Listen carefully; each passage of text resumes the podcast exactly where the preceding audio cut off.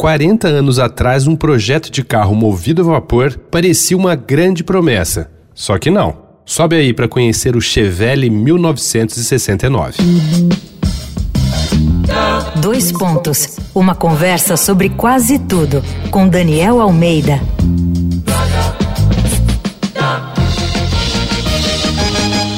A série Bendita Água aqui do Dois Pontos é sobre água, mas nesse episódio a gente vai falar de carros.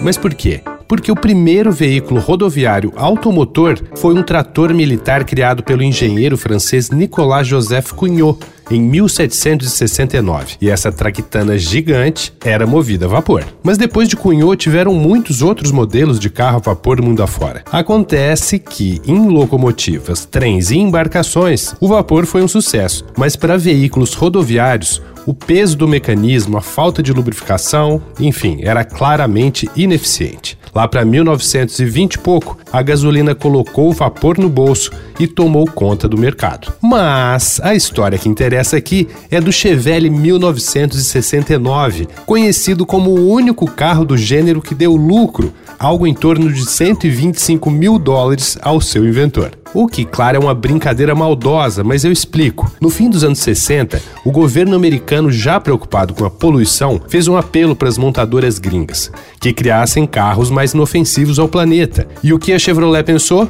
Claro, um carro movido a vapor e foi atrás de Bill Basler, que era maluco por veículos desse tipo e tinha comprado a Double, uma fábrica de motores a vapor nos Estados Unidos.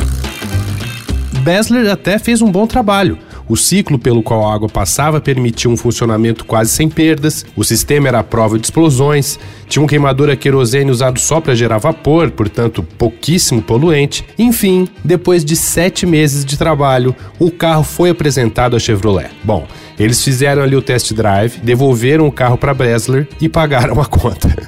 Eles perceberam que estavam torrando cascalho numa solução antiga para um problema novo. O vapor não era o futuro. Só por curiosidade, hoje o Chevelle Vaporoso está com um colecionador americano que pretende botar o bichão para funcionar de novo em breve.